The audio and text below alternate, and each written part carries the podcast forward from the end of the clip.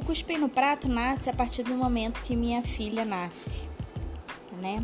Tudo que eu pensei um dia fazer para ela, algumas coisas deram certo, outras coisas não. Mas disso tudo a gente tira só uma coisa, que uma não, duas, na verdade, que a maternidade é um troço louco e que nenhuma mãe é perfeita.